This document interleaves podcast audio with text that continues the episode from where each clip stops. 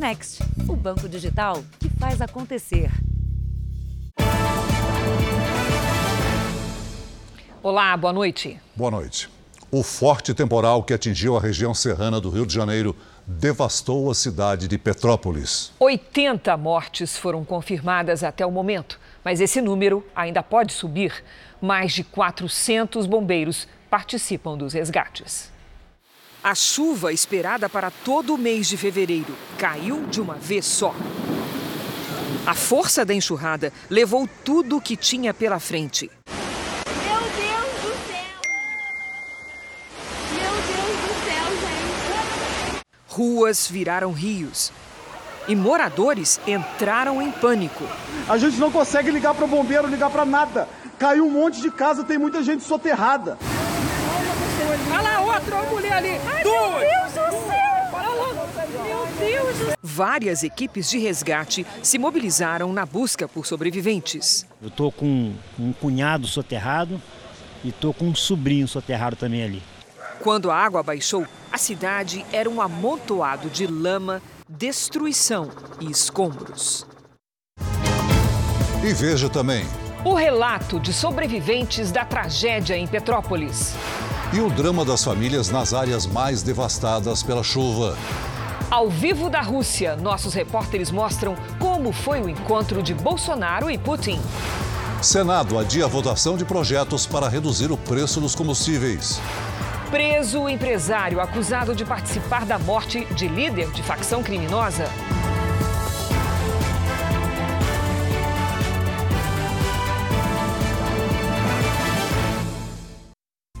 Oferecimento Bradesco. Pague do seu jeito.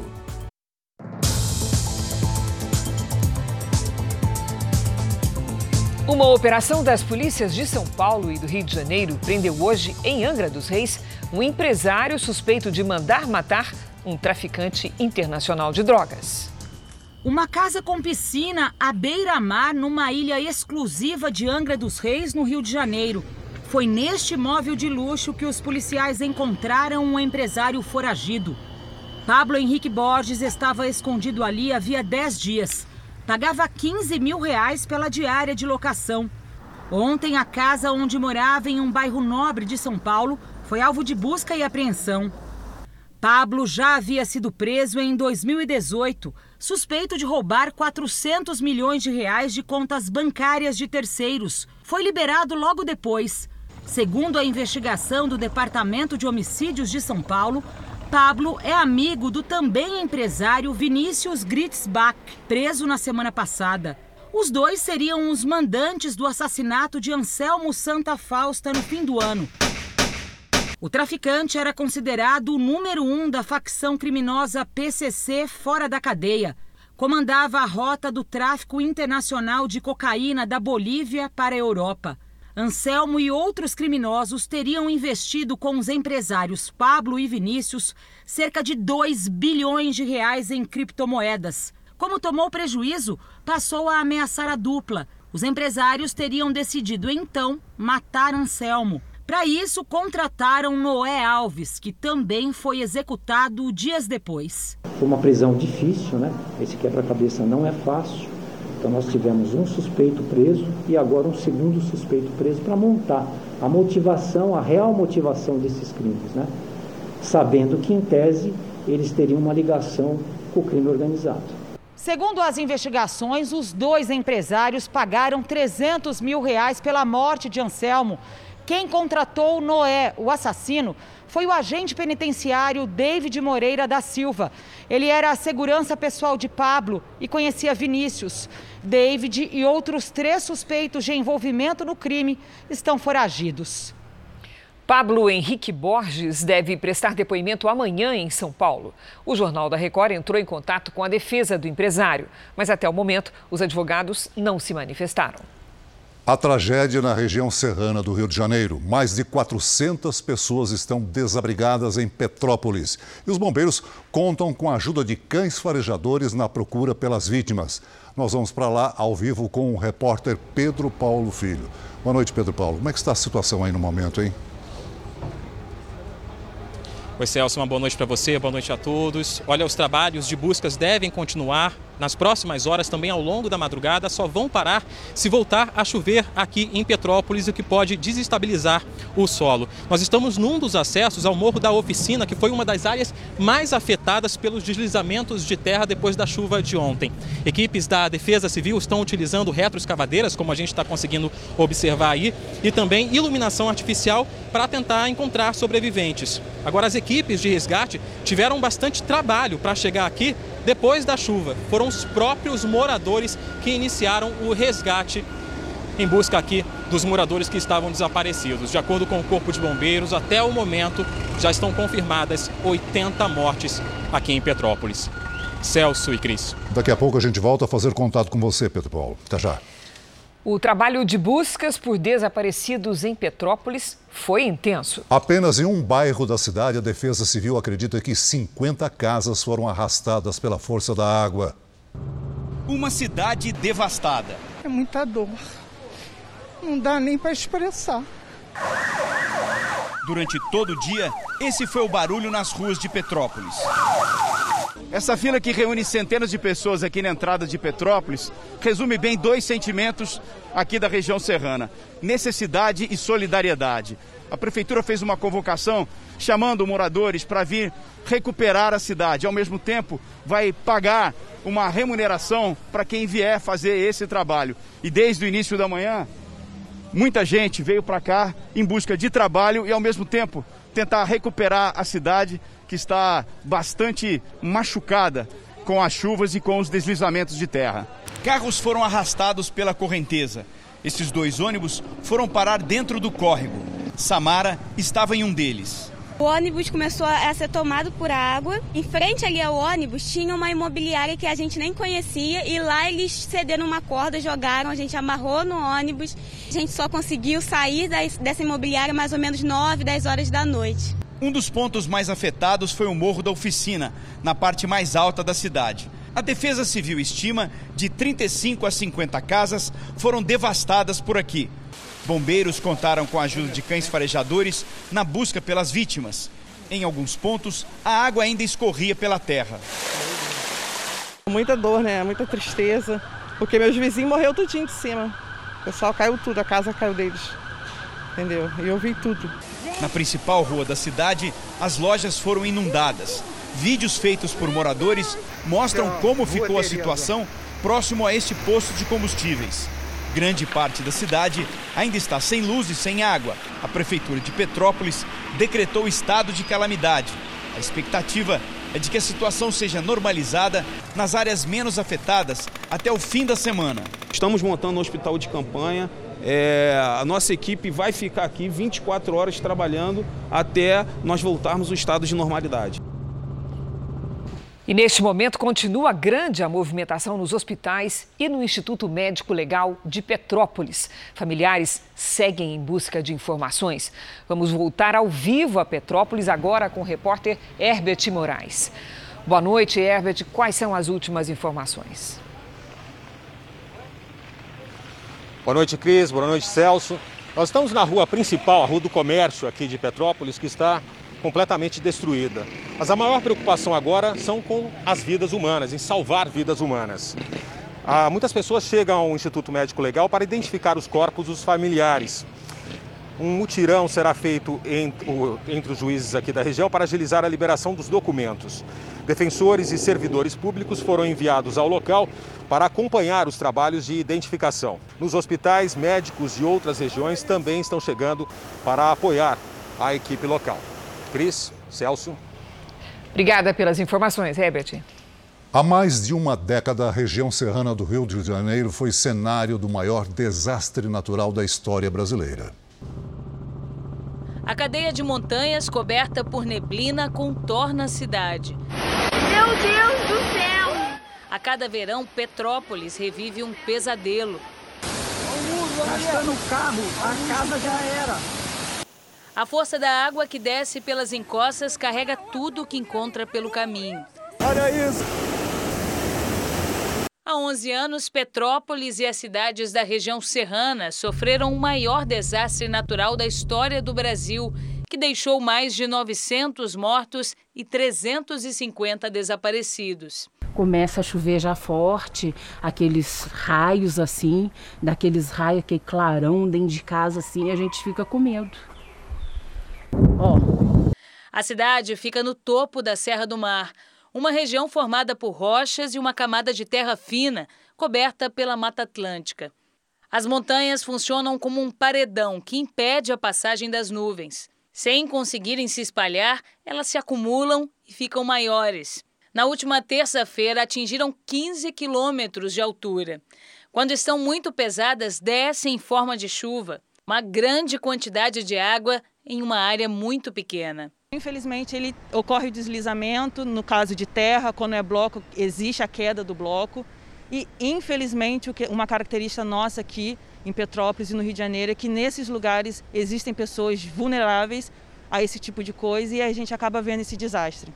Com solo encharcado, o risco de novos deslizamentos é grande, mesmo se não voltar a chover. A situação é ainda mais grave por causa da ocupação desordenada das áreas de encosta. A estimativa é que em toda a região serrana do Rio, mais de 174 mil pessoas vivam em áreas de risco. Petrópolis tem um plano de risco, mas que é difícil, é difícil de ser implantado, né? no sentido de que, de que esses mapas de risco sejam respeitados. Né? Então, áreas que não sejam ocupadas, né? obras que sejam feitas. Ainda nesta edição, você vai ver o trabalho solidário das pessoas na busca por sobreviventes. Nos Estados Unidos, uma criança desaparecida há dois anos foi encontrada pela polícia em um cômodo escondido debaixo de uma escada. Pesley Schultz tinha apenas quatro anos quando desapareceu. A menina morava com os responsáveis legais no estado de Nova York.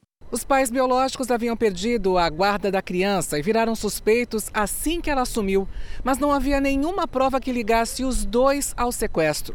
Até que essa semana a polícia de Nova York recebeu denúncias de que a garota estaria na casa do avô materno. O homem disse que não tinha notícias da filha e da neta, mas como os policiais estavam com um mandado de busca, entraram mesmo assim na residência. O policial responsável pelo caso conta que os agentes vasculharam o local e não encontraram nada suspeito. Mas um oficial, depois de tanto subir e descer, sentiu algo estranho na escada. E assim que os agentes começaram a remover os degraus, viram os dois pés pequenos. A mãe biológica estava escondida com a criança no cômodo. De acordo com os agentes, o local estava frio e úmido. Os pais e o avô foram presos em flagrante, acusados de interferência na custódia e de colocar em risco o bem-estar da menina. Essa vizinha disse estar chocada e que eles pareciam uma família normal. Segundo a polícia, a criança foi examinada, está bem e já foi devolvida aos responsáveis legais. Veja a seguir: o presidente Bolsonaro se reúne com Putin e defende a paz mundial. Ao vivo de Petrópolis, novas informações sobre as buscas pelos desaparecidos.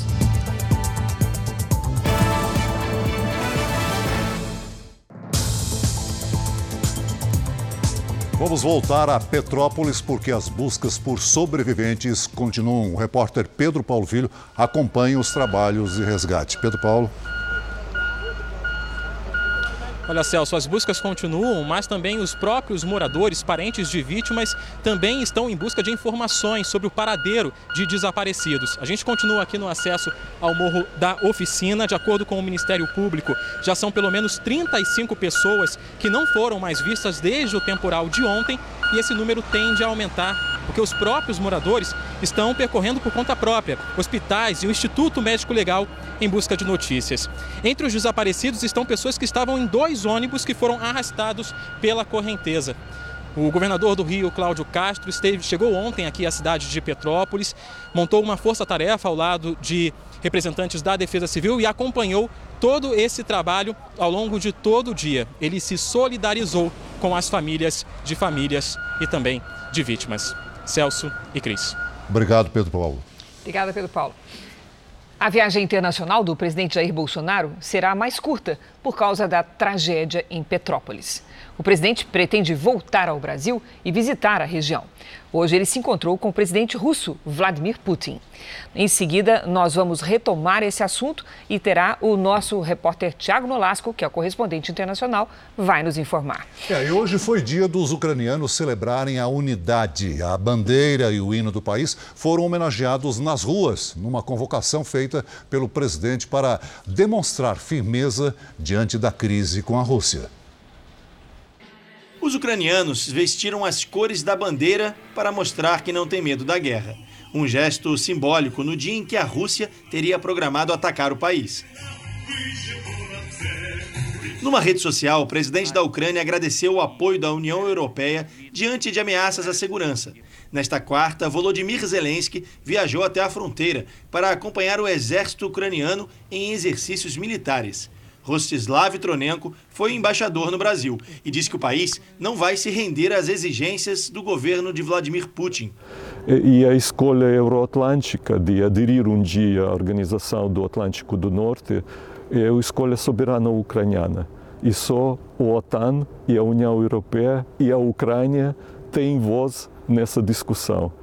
O governo tenta soluções diplomáticas para a crise, mas, por precaução, a Prefeitura de Kiev já mapeou 47 estações de metrô que podem ser usadas como abrigos antibombas em caso de ataques. A gente está entrando numa das estações de metrô mais profundas do mundo. Ela foi construída na época da antiga União Soviética para que os ucranianos pudessem se proteger no caso de um ataque nuclear. A estação fica a 106, quase 106 metros de profundidade e a viagem até lá é longa. A estação foi construída em 1960 e muitos jovens nem sabem que pode ser usada como abrigo antiaéreo. Eu não sabia, mas é uma boa opção. Que Deus nos livre de um ataque, diz esse menino de 13 anos. Também visitamos uma estação de trem que esconde outro abrigo anti-ataque nuclear. Esse é um dos quase 5 mil esconderijos preparados pelo governo da Ucrânia para proteger a população no caso de uma invasão russa. São várias salas, todas de cimento maciço e protegidas por portas blindadas. É como se fosse um labirinto aqui. A sala para comunicação, tem banheiro, tem lugar para comer.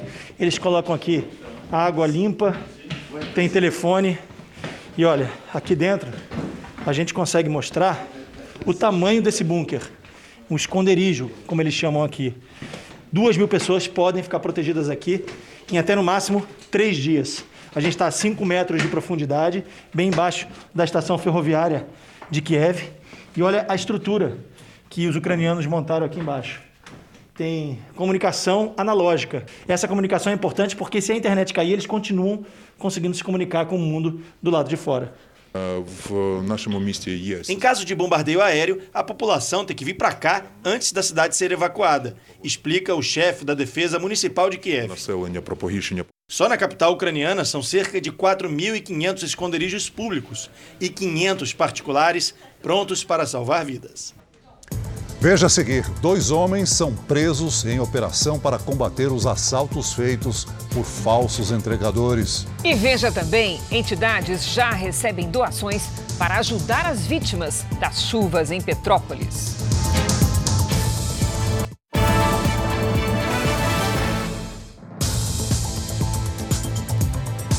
Como já informamos, o presidente Bolsonaro vai voltar mais cedo da viagem internacional e visitar Petrópolis, no Rio de Janeiro. Hoje ele se encontrou com o presidente russo Vladimir Putin. Nós vamos até Moscou, onde está o repórter Tiago Nolasco. Boa noite, Tiago. Oi, Celso. Boa noite para você, para a crise e para todos. O presidente Jair Bolsonaro, para se encontrar de forma mais próxima com o presidente russo Vladimir Putin, passou por um controle sanitário rigoroso. Fez mais um teste contra a Covid nesta quarta-feira. Os dois presidentes tiveram uma reunião bilateral e, nas falas, prestaram solidariedade às vítimas das chuvas em Petrópolis. Por conta disso, o presidente Bolsonaro vai retornar ainda nesta sexta-feira para o Brasil, chega diretamente no Rio de Janeiro e não mais em Brasília. Nesta quinta-feira, o presidente Bolsonaro também terá agenda na Hungria. Hoje nós acompanhamos a reunião bilateral entre Vladimir Putin e Jair Bolsonaro. Os dois falaram da ampliação da parceria comercial na área da agricultura. Veja na reportagem. Jair Bolsonaro começou o dia com uma homenagem aos soldados russos. O protocolo sanitário russo obrigou todos que tiveram alguma aproximação com Vladimir Putin a fazer pelo menos quatro testes de Covid, o último deles realizado hoje, dentro do Kremlin, sede do governo da Rússia.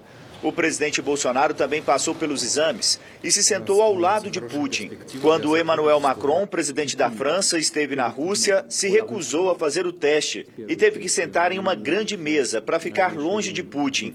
Em uma conversa próxima transmitida pela TV, Putin e Bolsonaro comentaram a necessidade de ampliar a parceria comercial. Defesa, petróleo e gás, agricultura. E as reuniões estão acontecendo. Vladimir Putin chamou o Brasil de principal parceiro na América Latina e destacou o crescimento em 87% do comércio bilateral. O encontro entre os dois presidentes aqui no Kremlin, sede do governo russo, durou cerca de duas horas. Ao final, Jair Bolsonaro e Vladimir Putin deram uma declaração à imprensa. Pelo lado brasileiro, destaque foi o pedido de Bolsonaro de paz no mundo por duas vezes, feito ao lado de Vladimir Putin. O mundo é a nossa casa e Deus está acima de todos nós. Pregamos a paz e respeitamos todos aqueles que agem dessa maneira. Afinal de contas, esse é o interesse de todos nós. Paz para o mundo.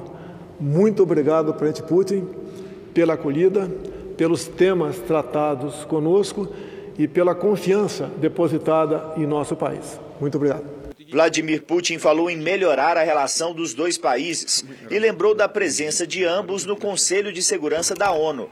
O Brasil é um integrante provisório do órgão. O presidente russo também prestou solidariedade pela tragédia provocada pelas chuvas em Petrópolis. Por conta das mortes no estado do Rio de Janeiro, o presidente Bolsonaro pretende voltar um pouco antes do previsto.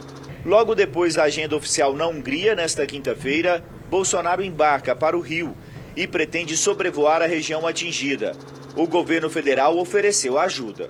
Pretendo, ao pousar, mudando a nossa rota, né? Em vez de pousar em Brasília, pousar no Galeão, é, sobrevoar a região. Conversei também com o governador é, Cláudio Castro e com o Marinho e, obviamente, é, com o Paulo Guedes. É uma, um crédito especial, né? Para atender aos vitimados da, da catástrofe. Lamentamos as dezenas de, de mortes. Em uma entrevista, o presidente negou que falar sobre paz tenha sido um recado a Vladimir Putin. Não dou recado para ninguém. É a natureza do, do Brasil, um país é, pacifista, né? E... A Rússia anunciou nesta quarta-feira a retirada de parte das tropas que fazia exercícios militares na Crimeia, uma região que historicamente pertenceu à Rússia, mas que foi doada à Ucrânia. E Vladimir Putin decidiu retomar o controle da região há oito anos, assim que um aliado de Moscou deixou de comandar a Ucrânia. A OTAN, a Aliança Militar do Atlântico Norte, liderada pelos Estados Unidos com países ocidentais, mais uma vez agiu com ceticismo e afirmou não ver nenhuma redução das tensões na fronteira dos dois países. A organização também disse que a Rússia mantém tropas prontas para uma invasão a qualquer momento. Aqui no Brasil, dois homens foram presos hoje durante uma operação da polícia para tentar combater um tipo de crime cada vez mais comum em São Paulo. O assalto praticado por falsos entregadores que costumam levar principalmente celulares. Pouca gente desconfiaria quando, nesta rua tranquila, um homem chega disfarçado de entregador para roubar a mulher que passa pela calçada na zona norte de São Paulo. A cena dos falsos entregadores virou comum na maior cidade do país. Neste outro caso, na Zona Sul, ladrões também fingem ser entregadores. Aflita, esta mãe que prefere não mostrar o rosto diz que o filho adolescente foi roubado ontem na mesma esquina da gravação. Ele estava voltando da escola. Então era assim, aproximadamente 11h20 da noite. Ele foi abordado com a moto. É, o garupa anunciou o assalto, estava armado, usando a mochila do aplicativo. O alvo de uma operação policial realizada hoje foi desvendar o esquema de criminosos que, de moto, usam mochilas de entrega para confundir as vítimas e despistar a polícia. Celulares roubados nas últimas horas foram rastreados e estariam escondidos numa das maiores comunidades de São Paulo. Investigações apontam que os assaltantes se aproveitam da estrutura montada por traficantes na comunidade que fica na zona sul da capital para se esconderem dos policiais antes de revender os aparelhos. A gente já está mapeando esse local, então a gente vê que o crime organizado, junto com esses outros criminosos assaltantes comuns, tem andado, tem coabitado nesse, nesta mesma comunidade. Para quem foi vítima dos falsos entregadores, o trauma é grande. Mas não sabe mais quem é quem, se é um trabalhador que está entregando a comida ou se é um assaltante disfarçado de, de motoboy, de trabalhador. Vamos voltar ao vivo a Petrópolis, na região serrana do Rio, com o repórter Herbert Moraes. Herbert, quais as informações disponíveis sobre os desabrigados? Olha, Cris, 370 pessoas já foram acolhidas e 37 escolas foram transformadas em abrigos provisórios. Pelo menos 54 casas foram destruídas pelas chuvas que atingiram a região e várias outras tiveram que ser interditadas, obrigando a saída dos moradores. A prefeitura decretou estado de calamidade pública e informou que as equipes dos hospitais foram reforçadas para o atendimento às vítimas. Uma outra informação: quem tiver parentes desaparecidos deve procurar a delegacia. Cris. Obrigada, Herbert. Muitos moradores de Petrópolis ainda estão aflitos procurando notícias de parentes que estavam na rua no momento da forte chuva de ontem. É uma espera angustiante. Na porta do hospital, as pessoas só pensam em uma coisa: reencontrar parentes e amigos. Já fui em todos os hospitais de Petrópolis, já fui no IML, e aqui era a nossa última esperança. Desde ontem, o Eric não larga o celular. Ele procura a esposa, Thaís, de 19 anos, que estava em um ônibus que foi arrastado pela água. A última mensagem dela, ela estava saindo do ônibus. Estava todo mundo saindo do ônibus com a ajuda dos caras do condomínio. Que isso eu tenho todas as mensagens dela aqui. Essa mulher está em desespero. Ela estava com o filho, Pedro Henrique, de 8 anos, dentro de outro ônibus. Fez o que pôde, mas não conseguiu evitar que a água levasse o menino. Aí o ônibus virou, eu consegui sair pela janela com, do, com meu filho e ele pulou para esse outro ônibus. E eu fui tentar pular para ajudar ele, eu, a correnteza me levou. Graziela é outra mãe desolada. A filha Emanuele, junto com o marido, saiu para buscar a neta na creche. Apenas o carro do casal foi encontrado. Preciso saber notícia da minha filha, da Emanuele e do meu genro, Leandro.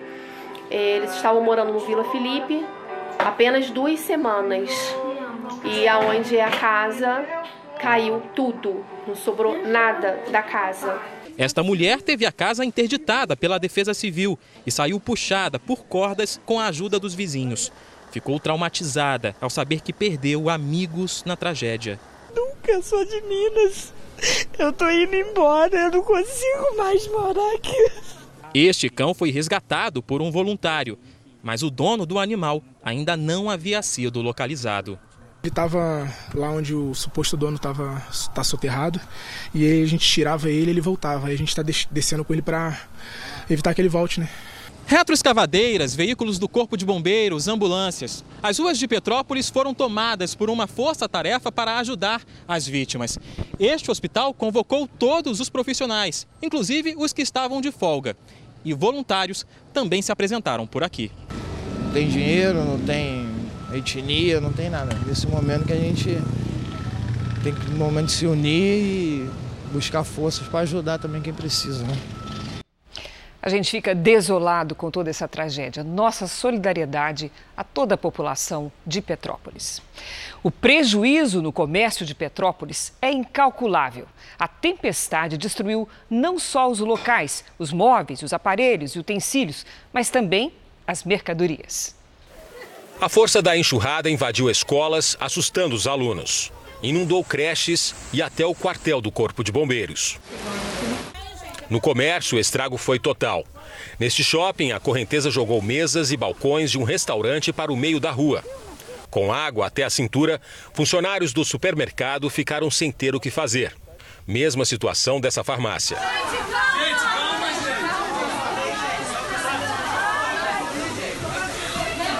Pelas estimativas do Sindicato dos Comerciantes de Petrópolis, pelo menos 300 lojas foram atingidas aqui no centro histórico da cidade. Essa rua especializada em vendas de roupas atrai compradores do país inteiro. Em algumas lojas, a água chegou a 2 metros de altura. Aqui nessa, por exemplo, que vende produtos naturais, eles já estão limpando há quase 24 horas e ainda tem muita lama. A gente vai entrar aqui para mostrar para vocês a destruição. Aqui, por exemplo, tem uma prateleira que a gente pode ver aonde a água chegou. E aqui na frente, ó, a gente pode ver a marca da água na loja, que chegou até aqui. E aqui seria o caixa. A gente pode ver a lama tomou conta da loja inteira. O dono da loja teve um prejuízo muito grande e vai levar pelo menos uns quatro dias, segundo ele, para poder limpar tudo isso aqui. O governo do Rio de Janeiro confirmou que vai oferecer uma linha de crédito para os comerciantes. São 28 anos de loja e a gente nunca tinha visto dessa forma. É, a água vinha, mas sempre ralinha, né? nunca coisa. E a gente não acreditou nessa violência que ela que veio dessa vez. Né? E foi muito rápido. Né? Em, em média de uns 20 minutos ela chegou e já, já expulsou a gente. E depois da tragédia, uma rede de solidariedade. As vítimas das chuvas, muitas desabrigadas, recebem ajuda. Solidariedade que salva, não é, Celso? Alimentos, roupas, colchões e até água. Tudo é bem-vindo. As instituições estão recebendo e entregando as doações. A devastação fez surgir uma grande corrente de solidariedade. Na verdade, eu vim aqui porque conhecidos meus nasci fui criado aqui. Aí encontramos agora o corpo ali em cima ali. Ajudamos a colocar na maca. Pedir a Deus para que Deus venha aliviar, né? Em Petrópolis, o socorro vem de todas as formas. Voluntários percorreram áreas atingidas pelas chuvas para distribuir água, alimentos, roupas e cobertores aos desabrigados. A gente começa a criar um pouco mais de esperança no coração, porque uma água, uma refeição que, que a gente recebe ajuda, né? Cidades próximas também se mobilizaram para ajudar as vítimas dos deslizamentos. Magé é uma delas, fica a cerca de 20 quilômetros de Petrópolis. Deste posto de arrecadação da Igreja Universal serão levados mais de 100 litros de água e 50 cestas básicas. Para quem quiser ajudar, outras instituições na cidade do Rio também estão recebendo arrecadações. A Cruz Vermelha, o quartel central do Corpo de Bombeiros, a sede da Polícia Federal e os batalhões da Polícia Militar, além da Passarela do Samba e do Engenhão. Nesse momento difícil que a cidade imperial está vivendo, é bom cada um ajudar um pouquinho, que o povo ajuda o povo. O governo federal anunciou ações para ajudar as vítimas de Petrópolis. Em viagem, o presidente Jair Bolsonaro disse que os valores que serão repassados ainda não foram definidos. Quem tem os detalhes é o nosso colega em Brasília, Yuri Ascar. Boa noite, Yuri. Boa noite, Cris. Boa noite a todos. O presidente Jair Bolsonaro, que está na Rússia, informou que vai liberar recursos para a cidade de Petrópolis, mas não informou o valor e disse também que o governo deve permitir que as vítimas façam saques do FGTS. O ministro do Desenvolvimento Regional, Rogério Marinho, falou que está em contato com o governo do Rio e com a prefeitura de Petrópolis. O objetivo é garantir apoio aos desabrigados, solidariedade às famílias que perderam parentes e também a reconstrução da cidade. O secretário nacional de Proteção e Defesa Civil, Coronel Alexandre Lucas, foi hoje para o Rio. Ele representa o governo federal e vai acompanhar de perto as ações. Cris, Celso. Obrigada, Yuri. Nós mudamos de assunto, mas ainda em Brasília, a Anvisa informou que recebeu hoje o pedido de uso emergencial de um novo medicamento contra a Covid-19. A solicitação é da farmacêutica Pfizer e afirma que o antiviral usado no tratamento de infecções leves e moderadas reduz em até 89% o risco de hospitalização ou morte. Esse medicamento já é usado em outros países, como os Estados Unidos. A Anvisa tem até 30 dias para fazer a análise do pedido. Documentos revelam que os Estados Unidos tinham um informante aliado ao presidente da Venezuela, Nicolás Maduro. O empresário colombiano Alex Saab trabalhava para o governo venezuelano, mas durante um ano passou informações para a agência antidrogas dos Estados Unidos. Ele deveria cooperar e depois se entregar ao governo americano. Mas isso não aconteceu e ele acabou processado por lavagem de dinheiro. Em nota, o empresário negou ser informante dos Estados Unidos. Nós vamos voltar ao vivo a Brasília porque o Senado adiou a votação dos dois projetos que podem reduzir o preço dos combustíveis. A ideia é buscar consenso nos textos. As informações com a repórter Renata Varandas. Olá, Renata, boa noite. Oi, Cris. Boa noite para você, boa noite para o Celso. Olha, a avaliação aqui no Congresso é que os textos que serão votados na próxima terça-feira têm que agradar três lados: o Senado, a Câmara e os governadores, para assim passarem com facilidade, tanto aqui no Senado quanto na Câmara. Um dos projetos fixa um valor para a cobrança de impostos sobre combustíveis e também amplia o Vale Gás para famílias carentes. O outro cria uma espécie de reserva financeira para reduzir o impacto do aumento dos combustíveis no bolso do consumidor. Os parlamentares querem evitar que a Constituição seja modificada. Cris e Celso. Obrigada, Renata. A chuva também castiga o estado de Minas Gerais. Cidades enfrentam a destruição provocada pelas inundações. Em uma hora e meia, choveu praticamente o esperado para o mês inteiro em Capelinha, norte de Minas. Lojas foram inundadas, carros ficaram encobertos pela água que arrastou até o trailer de lanche. Em Santo Antônio do Amparo, sul do estado, a chuva foi de granizo 300 casas foram destruídas pelas pedras de gelo. Olha, aqui lá tudo é gelo. Quem estava no trânsito tratou de procurar abrigo. Vamos ficar subindo aqui no passeio para ficar debaixo da árvore. A chuva também provocou estragos na região metropolitana de Belo Horizonte. Aqui em Juatuba, o ribeirão Mateus Leme transbordou e inundou ruas e casas. Nesta, a correnteza derrubou o muro e arrastou o barro para dentro de todos os cômodos. Os moradores não tiveram outra alternativa a não ser sair às pressas, só com a roupa do corpo. Desde outubro, no início do período chuvoso, 425 municípios decretaram situação de emergência por causa da chuva no estado. 26 pessoas morreram, mais de 9 mil estão desabrigadas e cerca de 55 mil desalojadas. Muito cuidado com os alimentos. Não utilizarem alimentos que foram atingidos por essa enxurrada. Esses alimentos podem estar, e na maioria das vezes, estão contaminados. Na cidade de Mateus Leme, alguns moradores tentaram, mas não conseguiram impedir a inundação nas casas ribeirinhas alagou as casas toda, alagou a rua. Eu fiquei sem cozinha também, a cozinha alagou toda e nós estamos passando por essa dificuldade.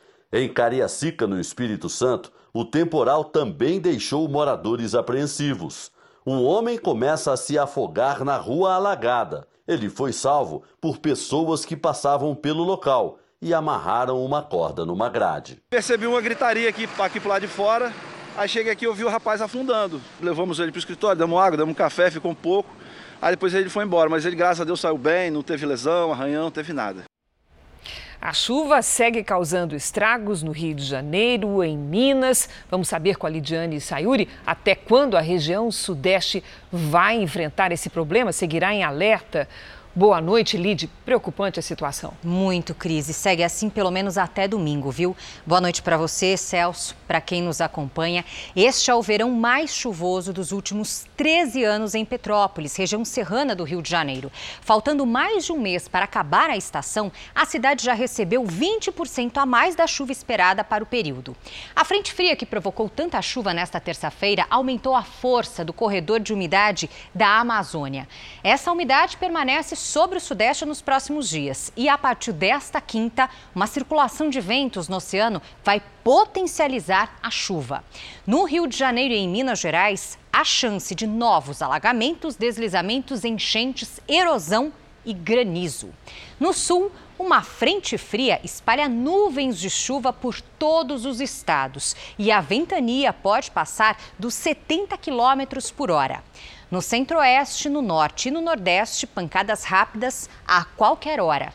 Em Florianópolis, máxima de 29 graus com pancadas de chuva à tarde. Na capital fluminense, as aberturas de sol aumentam a temperatura e a força dos temporais à tarde. Máxima de 32 graus com chance de alagamentos e deslizamentos. Em Cuiabá, faz 35. Em Teresina, 34 e até 31 em Manaus. Em São Paulo, a chuva de verão aperta a partir de sexta-feira. Nesta quinta, faz até 31 graus. Tempo Delivery. O Adnísio está na expectativa para saber se vai chover na cidade de Santana, na Bahia. Opa, vamos para lá, Celso. Oi, Adnísio. Olha só, tem previsão de chuva para os próximos dias, mas apenas para alguns pontos da cidade de Santana. Onde chover pode ser forte e segue assim até segunda-feira. Depois, essa chuva se espalha, chuva boa para quem está plantando e ruim para a colheita. Nesta quinta máxima, de 30 graus. Na sexta faz até 31 e no sábado, 30 de novo. Atendemos a Luciana, de Pindamonhangaba, no interior de São Paulo. Vamos lá. Oi, Luciana. Você vai ter dias típicos de verão, com sol, calor e pancadas de chuva no fim da tarde. Nesta quinta faz 31 graus, na sexta 30 e no sábado até 28. Participe do Tempo Delivery pelas redes sociais. Mande a sua mensagem com a hashtag você no JR. Até amanhã, gente. Obrigada, Lid. Até amanhã, Lid. Por conta da tragédia das chuvas em Petrópolis, a série especial sobre a ilha do Marajó foi adiada hoje e volta a ser exibida amanhã. E daqui a pouco, às nove e meia, você não pode perder o futebol ao vivo na Record TV. No Campeonato Carioca, o líder Fluminense enfrenta o Nova Iguaçu e no Paulistão, o Corinthians recebe o São Bernardo e subiu para 94 o número de mortos na tragédia em Petrópolis. Novas informações sobre o temporal na região serrana do Rio você acompanha no Jornal da Record, edição da meia-noite e meia, e também no Fala Brasil. O Jornal da Record de hoje termina aqui. Fique agora com a Bíblia. Episódio de hoje: A Dureza de Coração. A gente se vê amanhã. Até lá. Boa noite e até amanhã.